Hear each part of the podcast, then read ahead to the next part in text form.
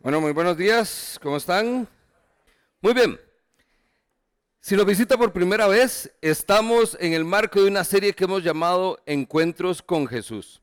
Esta es una serie que cada cierto tiempo retomamos porque creemos que a la luz de los ojos de aquellas personas que tuvieron un encuentro con Jesús, sus vidas y las de las personas a su alrededor fueron transformadas. Así que creemos que hay mucha riqueza en estos encuentros, en la manera en que Jesús se acerca, en la manera en que Jesús se revela. Y estamos sacando entonces un tiempito para ver eh, diferentes personajes que nos pueden eh, mostrar algo a todos para aprender en esta vida. En este caso, esta mañana vamos a estar en Marcos capítulo 9. Vamos a estar viendo la historia del muchacho endemoniado. Así que si tiene su Biblia, acompáñeme. Marcos capítulo 9. Muy bien, vamos a estar Marcos capítulo 9, vamos a estar a partir del verso 14. Un poquitito de contexto nada más. Hay algo interesante. La semana tras anterior, se recuerda que vimos la historia de la mujer sirofenicia, la vimos desde la perspectiva de Marcos, pero fuimos a Mateo por algunos detalles adicionales. En este caso, Marcos tiene algo interesante. Marcos se conoce como el Evangelio de Jesús en acción. Un Evangelio donde Marcos siempre es a lo que vinimos. De una vez cuenta la historia y sus relatos casi siempre son cortos y precisos. Interesantemente, este relato que hace Marcos es sumamente extenso comparado con los otros relatos que él hace, incluso más allá de los paralelos que tienen Mateo y Lucas. Por ejemplo, tanto Mateo como Lucas describen esta historia en tan solo seis pasajes. Marcos la va a desarrollar en 16 pasajes. Es decir, más del doble de los otros. Ni siquiera sumando los otros dos relatos juntos llegamos a lo que Marcos nos está contando.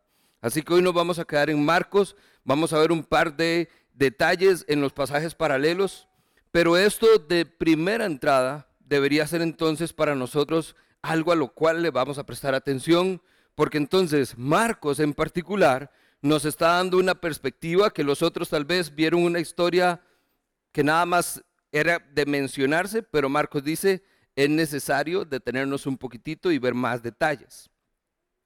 Y lo otro que hace particular este evento en Marcos es, así como lo vimos con la mujer sirofenicia, donde aparentemente Jesús tiene indiferencia y tiene rechazo, en este caso la situación es que Jesús parece estar molesto. Hay un par de frases que él expresa donde entonces decimos, híjole, ¿será que Jesús de verdad se molestó? ¿Será que Jesús de verdad estaba ya cansado de estar lidiando con todos nosotros? Entonces, esta es parte de lo que nosotros necesitamos prestar atención y ver entonces en su contexto qué es lo que realmente estaba sucediendo. Así que acompáñenme al texto, Marcos 9, iniciamos en el verso 14. Dice así, cuando llegaron donde estaban los otros discípulos, vieron que a su alrededor había mucha gente y que los maestros de la ley discutían con ellos. Un paréntesis acá, estos discípulos que se mencionan aquí son solo nueve. El evento anterior a esta historia es donde Jesús toma a los tres discípulos más cercanos y se los lleva al monte y es donde pasa la transfiguración de Jesús. Entonces, tres discípulos están con Jesús viviendo un momento glorioso en su transfiguración, bajan después de que eso sucede y este es el relato. Dice entonces, bajaron y cuando llegaron donde estaban los otros discípulos, vieron que había una multitud. Tan pronto como la gente vio a Jesús, se sorprendió y corrieron a saludarle. Y Jesús lanza la pregunta, la primera de muchas, de hecho, que vamos a ver hoy. ¿Qué están discutiendo con ellos? les preguntó. Maestro, respondió un hombre entre la multitud. Lo primero que ya surge ahí de atención es que entonces a quién era la pregunta dirigida. Porque dice que los escribas estaban discutiendo con sus discípulos. Entonces, ¿será que Jesús se discutió, se, se acercó y se dirigió a los escribas por estar discutiendo? Normalmente Jesús con quien trataba era con sus discípulos. Lo interesante es que no responde ni uno ni otro. Simplemente un hombre entre la multitud, que no se menciona su nombre, es el que responde. Él dice, te he traído a mi hijo, pues está poseído por un espíritu que le ha quitado el habla. Cada vez que se apodera de él, lo derriba, echa espumarajos, cruje los dientes y se queda rígido. Le pedí a tus discípulos que lo expulsaran, pero no pudieron. Verso 19. Aquí es donde viene la frase de Jesús. Ah, generación incrédula, ¿hasta cuándo tendré yo que estar con ustedes? ¿Hasta cuándo tendré que soportarlos? Vaya, tráigame al muchacho. Así que se lo llevaron y tan pronto como vio a Jesús, el espíritu sacudió de tal modo al muchacho que éste cayó al suelo y comenzó a revolcarse echando espumarajos. Toda una escena. ¿Hace cuánto que le pasa esto? Pregunta Jesús, verso 21. El padre le dice, desde que era niño está así. Muchas veces incluso lo ha echado al fuego y al agua para matarlo. Así que si puedes hacer algo, ten compasión de nosotros y ayúdanos. Verso 23, vea que note cómo Jesús está haciendo una serie de preguntas. Dice, ¿cómo que si puedo? Para el que cree, todo es posible. Yo creo que ya también una frase que todos hemos escuchado. Dice el verso 24, el hombre entonces inmediatamente exclamó, sí creo, ayúdame en mi poca fe. Al ver entonces Jesús que se agolpaba mucha gente, reprendió al espíritu maligno y le dijo, espíritu sordo y mudo, te mando que salgas y que jamás vuelvas a entrar en él. El espíritu dando un alarido y sacudiendo violentamente al muchacho, salió de él. Este quedó como muerto, tanto así que muchos decían, ya se murió. Pero Jesús lo tomó de la mano, lo levantó y el muchacho entonces se puso de pie. Note que aquí está la parte que es lo que vemos en esta serie, es el despliegue de poder y autoridad del Hijo de Dios. El muchacho parecía muerto, pero como si nada, Jesús nada más, dice, se acercó, lo tomó de la mano, lo levantó y el muchacho se puso de pie.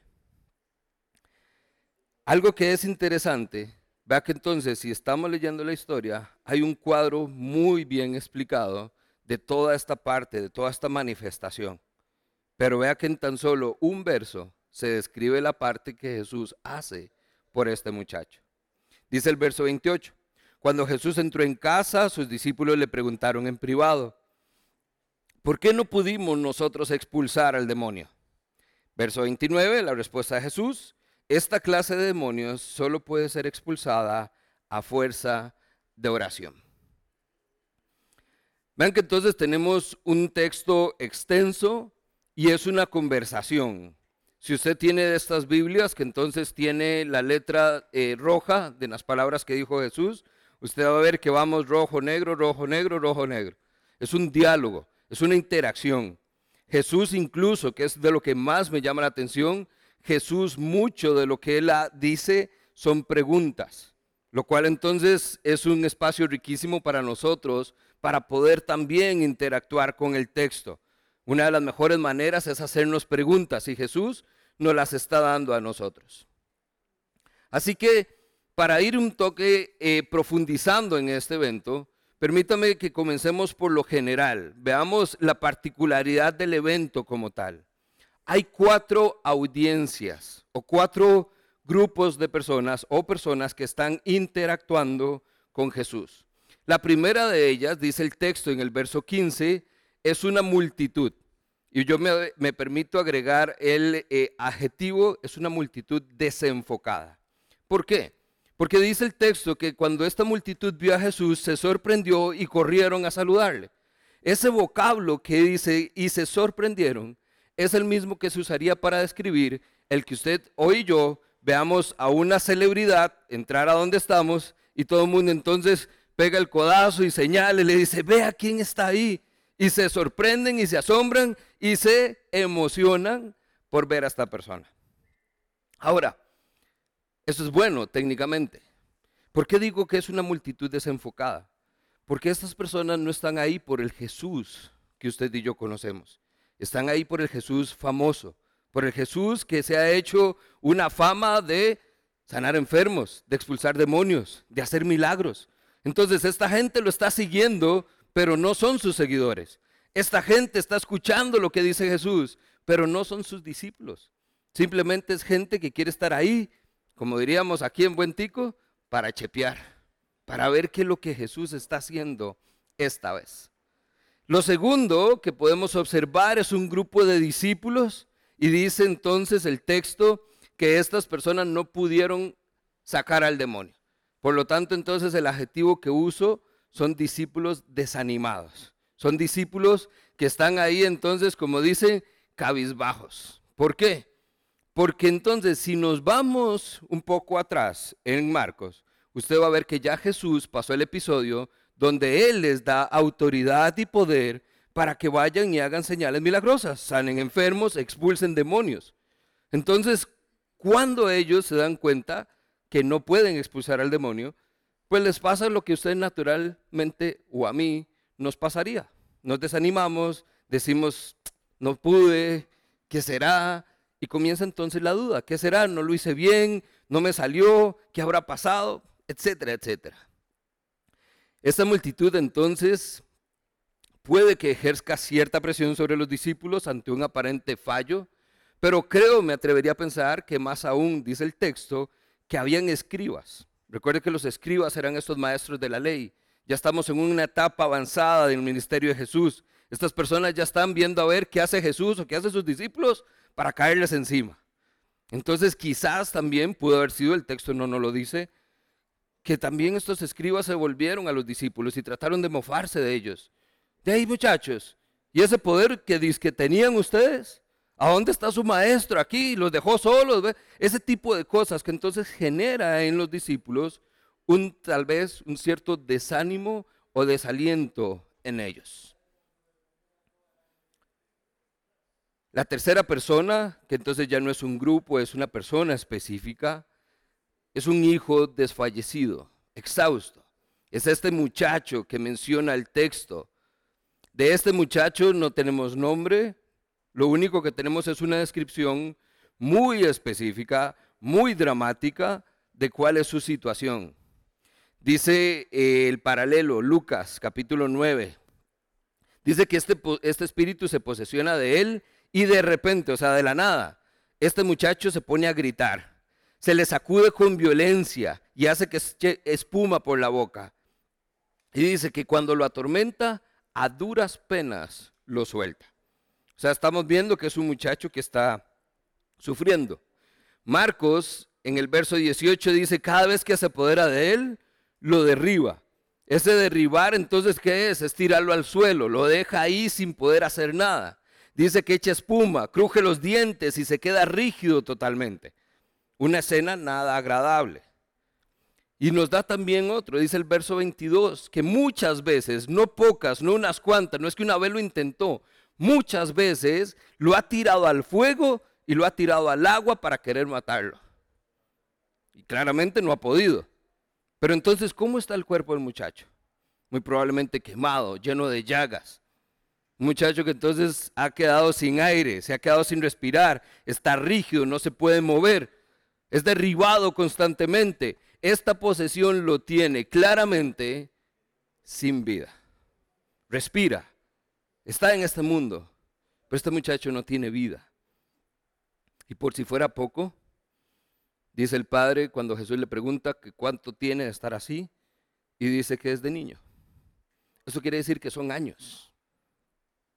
Nosotros tenemos a nuestro hijo mayor, Daniel, él está enfermo, tiene ahí la gripecilla de, siempre, esta que da cuando entran las clases.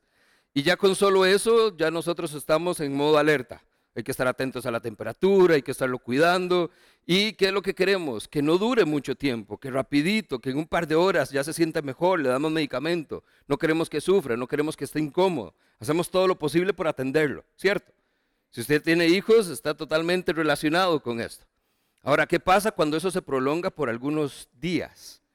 Y entonces ya usted se preocupa, llama al médico, hay que hacer algo más. ¿Qué sucede cuando es meses? ¿Qué sucede cuando son años? Eso nos lleva a este último personaje, que es un padre desesperado también. Es un padre que está sufriendo. No se menciona a la madre. No sabemos si es un padre que ya no tiene a su esposa, pero es un padre que está genuinamente preocupado por la situación de su hijo porque sabe que entonces quien está ahí no es su hijo y que lo que tiene no se le puede quitar. Y tiene mucho tiempo.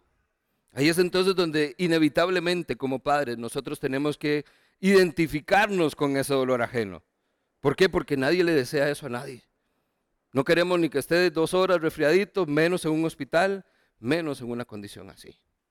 Este hombre realmente está desesperado, tanto así que está buscando a Jesús y está clamando por ayuda. Así que de una forma muy general le hago el marco contextual de lo que estamos viendo. Jesús viene con sus discípulos de un momento glorioso y se encuentra entonces un caos, una discusión con un montón de gente y un padre desesperado que quiere hacer algo por sus hijos, por su hijo, perdón. Jesús halla entonces a escribas que disputan, un padre que no está seguro de qué puede ser, un muchacho que está endemoniado y a sus discípulos completamente incapaces o eh, ignorantes de por qué pudieron o no pudieron hacer algo. No va a pasar mucho tiempo para que entonces Jesús haga lo suyo. Calla a los escribas, console al padre, sane al muchacho y les dé una lección valiosa a sus discípulos. Una que creo yo también es válida para nosotros el día de hoy. Así que veamos la peculiaridad del encuentro. ¿Qué es específicamente lo que pasó? Marcos, de una manera muy vívida, con muchos detalles, con mucho énfasis en el muchacho y en su condición, nos presenta la cara de la verdadera maldad. Nos habla entonces de lo que el enemigo es capaz de hacer a una persona. Una situación que usted y yo muchas veces ignoramos, que algunos, depende de nuestro trasfondo en iglesia, desconocemos y otros que entonces más bien por lo que han vivido en otras iglesias, dicen, esto es pan de todos los días. Familia, el mal existe. El enemigo se puede mostrar de una manera muy fuerte, al punto casi de destruir muchachos, familias, a una comunidad completa. Entonces lo primero que tenemos que ver es que no estamos lidiando con otros episodios como los que hemos estudiado, donde vemos ternura, donde vemos compasión, donde vemos que Jesús rápidamente, sin tener que decir nada, ya la persona queda sana. Estamos lidiando con algo fuerte. Tanto así que dice que ya sus discípulos intentaron expulsarlo y no pudieron. O sea, no solo estamos hablando de un demonio, estamos hablando de un demonio que no es débil. Un demonio que entonces Jesús más adelante le dice, solo puede salir a punta de ayuno y oración. Mateo, interesantemente, cuando hace su narración, lo describe como un muchacho epiléptico, es decir, lo pone como si fuera una enfermedad. Lo interesante acá, más allá, es que ese término de, que podemos interpretar como epiléptico es el que muchos de nosotros traduciríamos ya en el lenguaje popular como lunático. Es decir, se volvió cucú. Está ya fuera de sí completamente. Ahora, ¿qué es lo que quiero que vean? Independientemente de si es una enfermedad mental, si el cerebro es lo que está fallando, si es el cuerpo el que se está manifestando, el énfasis que le da Marcos nos hace pensar es, no importa qué es lo que tiene el muchacho, el punto es que se lo está ocasionando. Y ahí es entonces donde claramente es un demonio el que está detrás de esto. No es una condición física, no es una condición mental, es una condición espiritual lo que este muchacho enfrenta. Es una posesión y esto es real. Ahí es entonces donde debemos recordar lo que Pablo escribe en Efesios 6, 12. Porque no tenemos lucha contra sangre ni carne, sino contra principados, potestades, gobernadores de tinieblas de este siglo, contra huestes espirituales de maldad que están en las regiones celestiales. Estos son de los versículos donde usted dice, mejor hablemos de otra cosa. Hablemos de Juan 3:16, hablemos del amor, hablemos de las cosas lindas que Dios hace. Pero no podemos olvidar que esto sigue siendo una realidad todavía, porque vivimos en un mundo caído y quebrantado. Jesús se encuentra con este caos, gente discutiendo, discípulos desanimados, escribas señalando, un padre desesperado y un muchacho que está haciendo una cena en media plaza. Y cuando le dice Jesús entonces, a ver, tráigame en este muchacho, lo hace, pero antes viene una reprensión, antes viene una frase fuerte de nuestro maestro, porque él dice generación incrédula y hace dos preguntas retóricas que no quisiera yo tener que responder. ¿Hasta cuándo tendré que estar con ustedes? ¿Hasta cuándo tendré que soportarlos? Yo me pregunto por qué entonces vienen estas palabras fuertes de nuestro maestro. ¿Será que Jesús de verdad ya no quería estar con los discípulos? Pedrito ya lo tenía hasta aquí con todas sus cosas. ¿Será que Jesús de verdad todo esto de hacer milagros y hacer señales dice ya gente cuánto más ocupan? Ustedes son incrédulos, ustedes de verdad, ¿cuánto más tengo que hacer? Y lo lleva a algo todavía más fuerte, no solo si está con ellos, es, dice, ¿hasta cuándo tendré que soportarlos? ¿Cuándo se ha expresado usted así de alguien? Es cuando ya de verdad está hastiado, necios. Y sale ahí entonces el arrebato de ira, y esto es lo que expresamos.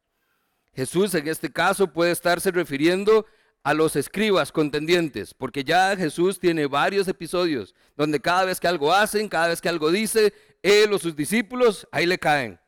Entonces puede que esto sea para ellos. Puede que esto sea para sus discípulos. Ya los discípulos en capítulos anteriores, usted lo puede ver, sacaron demonios, sanaron enfermos, hicieron señales milagrosas. Y entonces Jesús se vuelve a ellos y es los que les dice, incrédulos, ¿qué más ocupan? ¿Cuánto más tengo que enseñarles? Ya les di lo que sabía, ya les dije cómo, pero no lo hacen. O quizás Jesús simplemente está hablando a la multitud y entre esos estamos usted y yo. ¿Cuánto más familia? Jesús tendrá que decirnos qué más ocupan para creer, qué más tengo que hacer para que me crean. Sin importar, y no vamos a ahondar en esto porque yo creo que la piedra cae muy cerca de cualquiera de nosotros. Lo importante es que podemos tomarla como una reprensión también, una exhortación a examinar nuestra fe, a examinar qué tanto confiamos y creemos en este Jesús. Aquel que fácilmente decimos yo creo, aquel al que fácilmente le decimos amén, aquel ante el cual le cantamos y levantamos nuestras manos. Pero en situaciones difíciles, en episodios fuertes en nuestra vida, pareciera que entonces no creemos o dejamos de creer. Nuestra fe brilla por su ausencia. ¿Saben cuál es el problema con los incrédulos? No es que no crean la verdad. El problema con los incrédulos es que creen de todo menos la verdad. Creen cualquier mentira, creen cualquier corriente, creen cualquier verdad que no es la verdad. Y por eso es que vienen las advertencias, vienen las exhortaciones. Habrán tiempos en que van a venir y la gente solo quiere escuchar las novelas que quiere escuchar. No presta atención a nada. Juan advierte de los falsos maestros, estos que van a venir con corrientes maravillosas, que le van a decir, venga, aquí todo va a estar mejor, todo va a estar bien, no se preocupe. Y de la iglesia es de donde salen estas personas que siguen a estos falsos maestros y creen sus novelas. Los incrédulos no son los que están afuera nada más. Aún entre los creyentes hay personas que no creen la verdad y se van con estas novelas. Porque suena más bonito, porque no me piden tanto, porque no demanda tanto el Evangelio. Ojo familia, que seamos nosotros los que necesitemos una advertencia como esta. Cerramos la parte de la lección de Jesús, hace la exhortación, pero ya viene nuestro maestro, el que conocemos, el que vemos que entonces dice, tráigame al muchacho. Está bien, yo sé que ustedes tienen, ocupaban ahí el regañito, pero tráigame al muchacho a ver qué es. Y aquí pasa algo asombroso, porque cuando le traen al muchacho, Jesús inmediatamente muestra su lado compasivo. Jesús inmediatamente vuelve su mirada al Padre y le hace una pregunta, pero una pregunta que abre pie a una conversación. De esas preguntas que entonces inmediatamente usted baja todo argumento, usted baja como esté y simplemente ya puede establecer una conversación. Jesús le dice al Padre, ¿hace cuánto que está así? Recuerden el contexto, es un padre que ha vivido toda su vida desesperado tratando de que este niño salga de como está. Esa es una pregunta que entonces inmediatamente le dice, te entiendo, cuéntame, ¿qué es lo que está pasando? Vuelvo al ejemplo de los hijos. Cuando usted va al doctor y el doctor le dice, a ver, ¿qué es lo que tiene su chiquito ahora? Y usted le suelta toda la sopa. No come, no está así, no está, cuenta todos los detalles. ¿Por qué? Porque usted quiere que la otra persona entienda porque es que usted está desesperado, porque es que usted quiere la ayuda. Y Jesús está ahí para dársela. Pero entonces no es que nada más viene este hombre y Jesús le dice, bueno, ya, está sano, libre, siga. A ver, sigamos. Él no está iriado. Él no está molesto. Él está mostrando quién Él es. El Hijo de Dios se está revelando como el Salvador, como un sanador. Y le pregunta al Padre, ¿hace cuánto está? Este hombre le dice que desde niño, todo el tiempo, este es el encuentro personal. Ahí es donde el mundo se detiene y hay un momento kairos precioso, donde lo divino se encuentra con lo humano, donde el corazón de Dios se encuentra con el corazón de este hombre. Y Jesús satisface primeramente su necesidad espiritual, antes de actuar con la necesidad física que él tiene en esta conversación no queda ahí, es tan genuino ese momento. Jesús abre el, momento para que este hombre pueda ser él mismo, para que pueda revelar su corazón. Tanto así que lo revela todo. Y dice entonces este hombre, si puedes hacer algo, ten compasión de nosotros y ayúdanos. Aquí es donde tiene su primer fallo este hombre, técnicamente. Porque entonces entró con duda. Si puedes, por favor haz algo y ten compasión de nosotros. Aún así, muchos de nosotros nos negamos a hacer eso, porque el mostrarnos vulnerables es sentido de debilidad y por ende no lo hacemos. Este hombre sabe con quién está hablando. Este hombre sabe que Jesús puede hacer algo y está siendo completamente sincero. Algo que usted y yo muchas veces ni siquiera hacemos. Conocemos que Dios lo ve todo, lo oye todo y sabe todo, y aún así andamos jugando como si Dios no lo hubiera visto, como si Dios todavía no supiera lo que usted está pensando. Pero este hombre es completamente transparente. Este hombre revela y expresa su duda. Y Jesús lo toma como tal. Porque entonces lo que nosotros podemos ver es, bueno, ¿puede Jesús hacer algo? Claramente. Todos sabemos que Jesús lo puede hacer. Y ahí es entonces donde Jesús vea cómo responde y lanza una pregunta o incluso jocosa. ¿Cómo que si puedo? ¿Cómo que si puedo? Y ahí es donde usted y yo hubiéramos aprovechado para hacer sentir a la otra persona mal. ¿Cómo que si puedo? O sea, míreme, véame cómo lo hago. Pero Jesús sigue tratando a nivel personal con este hombre. Y le pone entonces, como dicen, la bola en la cancha de él. Porque la respuesta de Jesús le dice, ¿cómo que si puedo? Para el que cree, todo es posible. Vea que Jesús no está diciendo la verdad que conocemos. No es para mí, nada es imposible. Yo puedo hacer lo que sea. Pruébeme. Jesús inmediatamente pone a prueba la fe de este hombre ahí, en ese momento y en ese lugar. Para el que cree, todo es posible. en una iluminación inmediata, quizás del Espíritu ahí, donde Jesús realmente está encontrándose personalmente con este Padre. El Padre inmediatamente responde, sí creo, sí creo, Señor. ¿Qué hubiera respondido usted? El pobre hombre fue entonces retado por la exhortación de Jesús claramente el padre creía que Jesús lo podía hacer, sino que está haciendo ahí. Dice que está con el hijo ahí. Usted no hubiera sacado el hijo y se lo lleva si usted no cree que algo puede pasar. De la misma manera en que no llevamos un hijo al doctor si no creemos que el doctor puede ayudar. Ese hombre creía en Jesús. Pero ¿qué fue lo que falló? Su fe.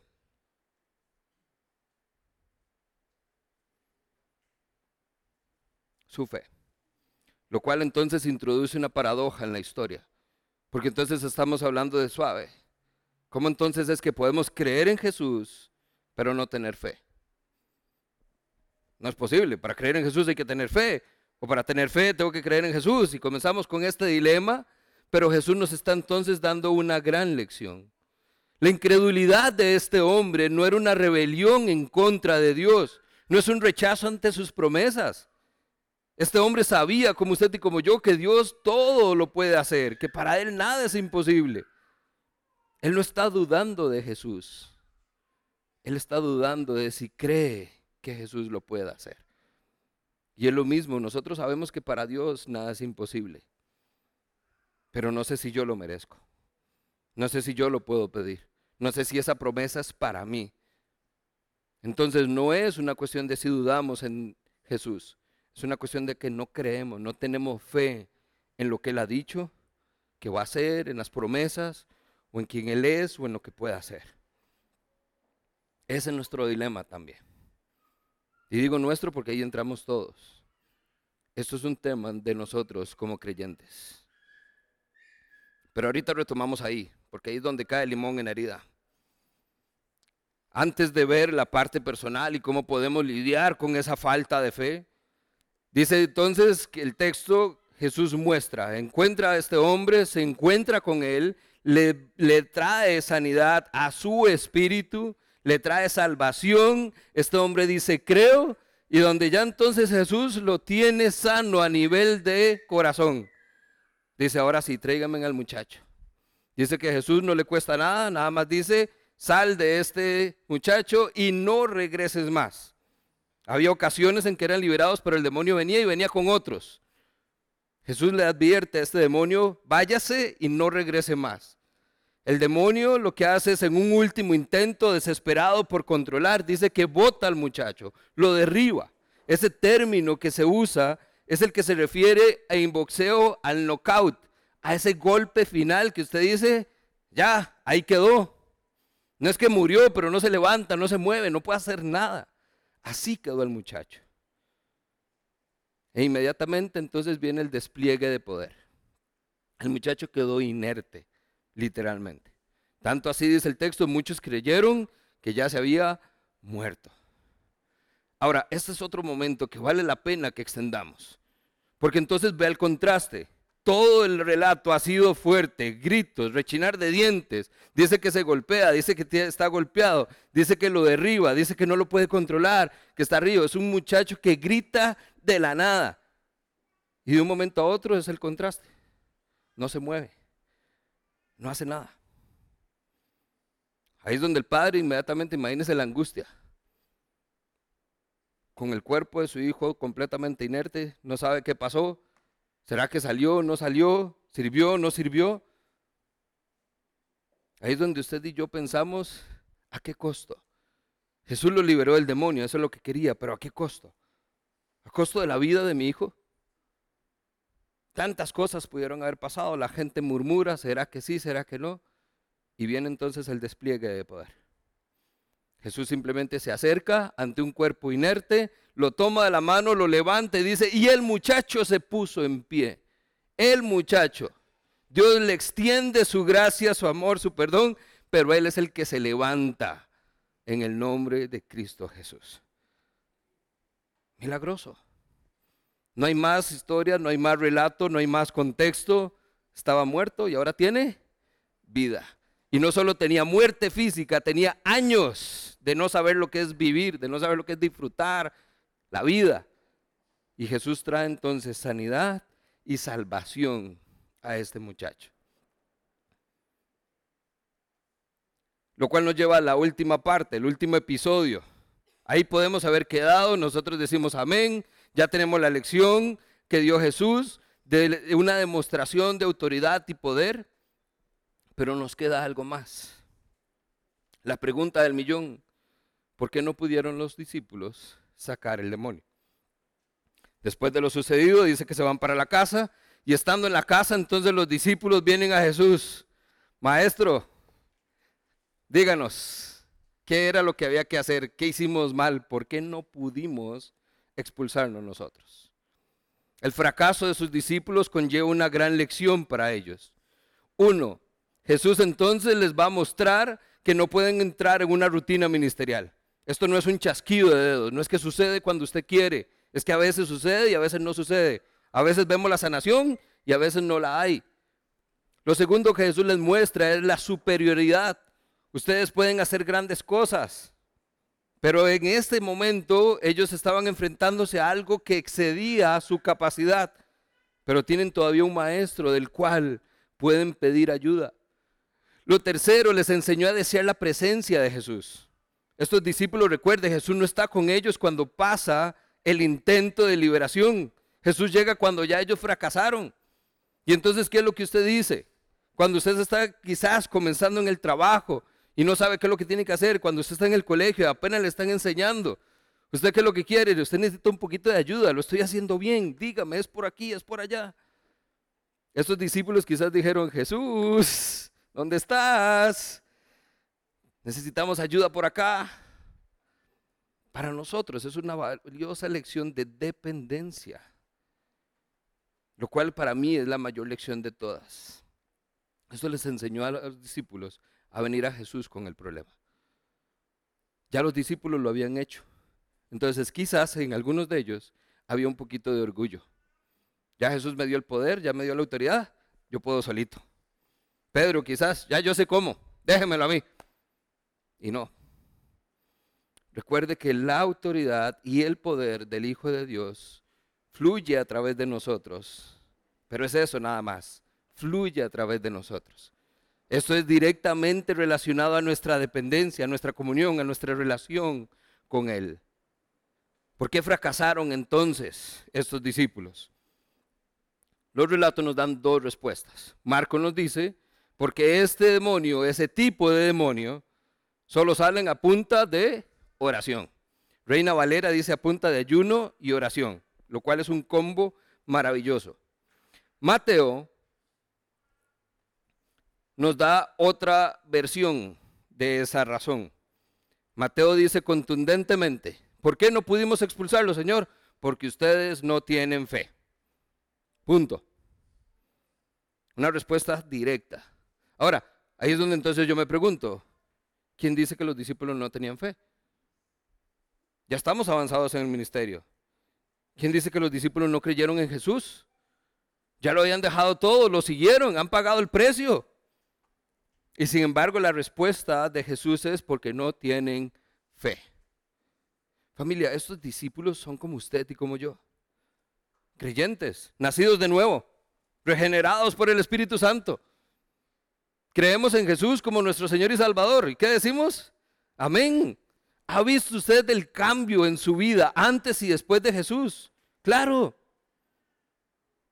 Pero aún así el Señor dice, pero no tienen fe. Esa es la paradoja.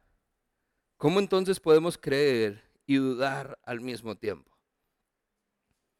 La Reina Valera usa la palabra incredulidad. Ustedes no pudieron expulsarlos por su incredulidad. Y ve algo interesante, lo cual nos obliga a devolvernos en el texto. Cuando el padre dice, yo sí creo, exclamó de inmediato, dice el verso 24. Pero vea lo que dice después. Ayúdame en, en mi incredulidad. Ayúdame en mi poca fe. Entonces viene el creer y viene la fe. Esa fe es confiar también. Esa fe es la de creerle a Dios, de creerle a Jesús. Así que veamos esto rápidamente. ¿Por qué no pudieron los discípulos? Por falta de fe. Esa fe, la ausencia de confianza en Dios, donde entonces no solo debemos creer en Dios, sino también creerle a Dios, a sus promesas.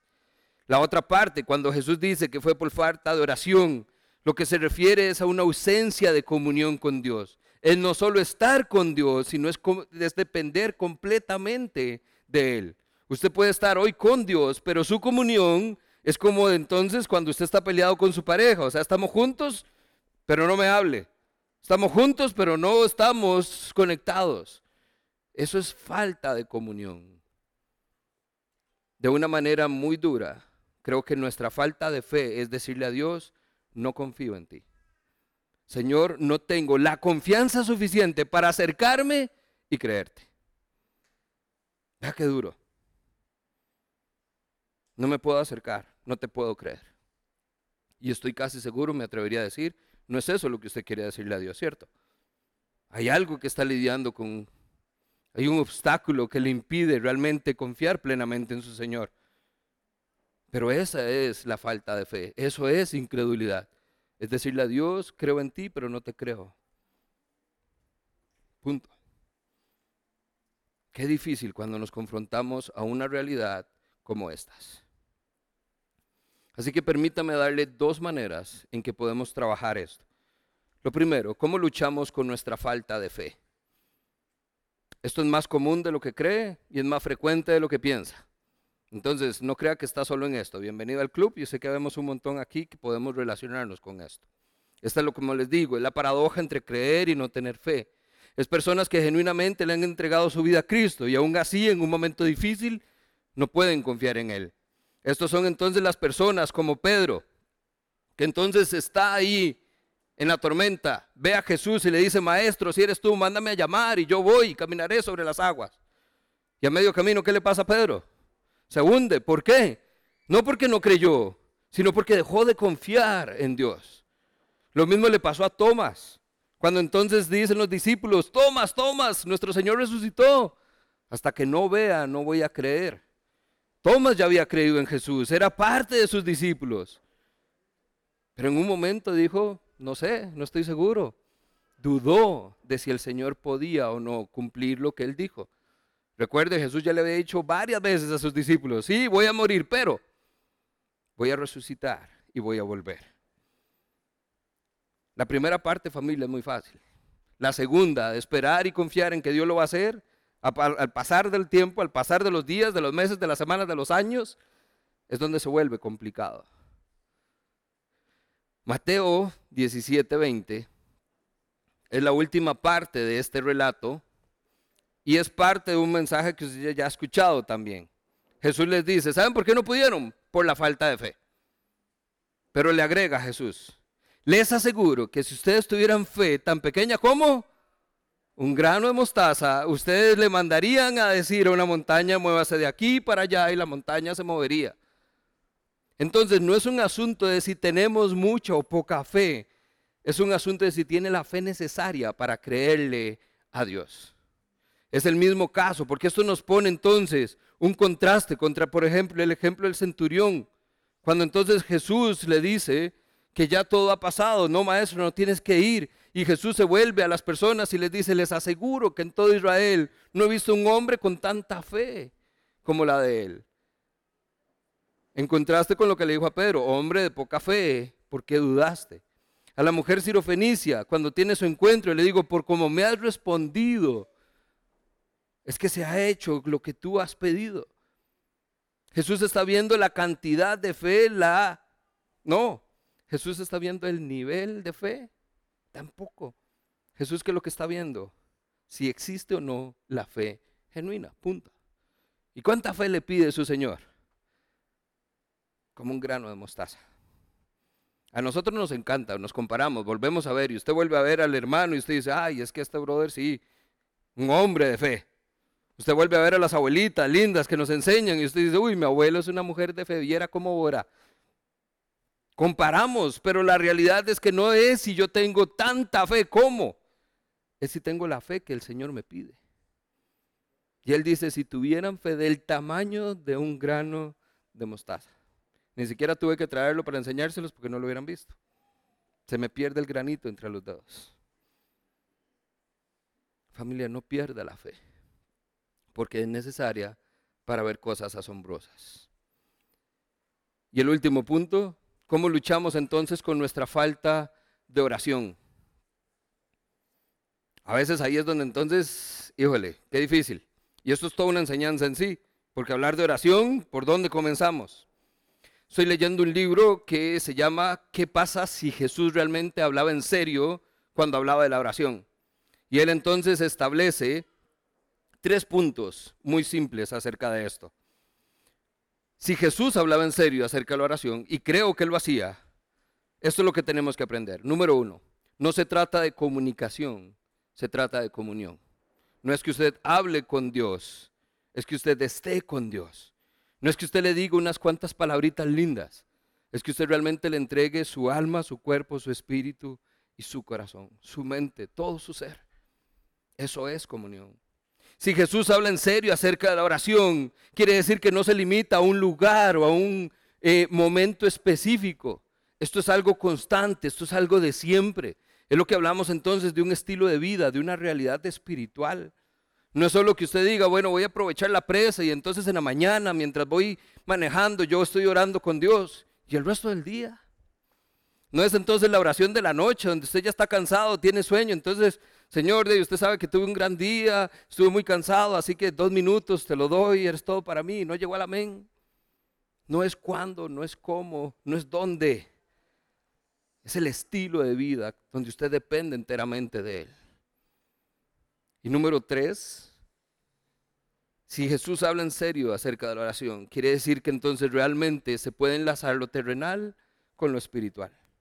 Ese momento entonces donde lo peor de la humanidad se encuentra con lo mejor de la divinidad. Donde estamos con Jesús y Él se revela a sí mismo como Él. Se lo pongo entonces en una forma práctica. Oración sin acción es pasividad. Usted ora y ora y ora, pero no hace nada. A Dios rogando y con el mazo dando. Haga algo y entonces usted va a ver qué cosas pasan mientras ora. Ahora, pura acción y nada de oración es orgullo, familia. Es creer que entonces usted todavía tiene fuerzas para hacerlo y cuando ya está cansado, entonces, Señor, ayúdame. No. El combo es acción y oración. Ahí es entonces donde vemos poder. Ahí es entonces donde usted se da cuenta que siendo nadie y teniendo nada, Dios le usa para hacer cosas extraordinarias. Ese es el poder que logró sacar al demonio del muchacho. ¿Por qué no pudieron los discípulos? Porque no oraron así, porque no dependían así de Jesús, porque no creían y le creían que lo que Jesús había dicho se había de cumplir. Su creer en Dios se vio confrontado con su incredulidad ante lo que Dios es y puede hacer.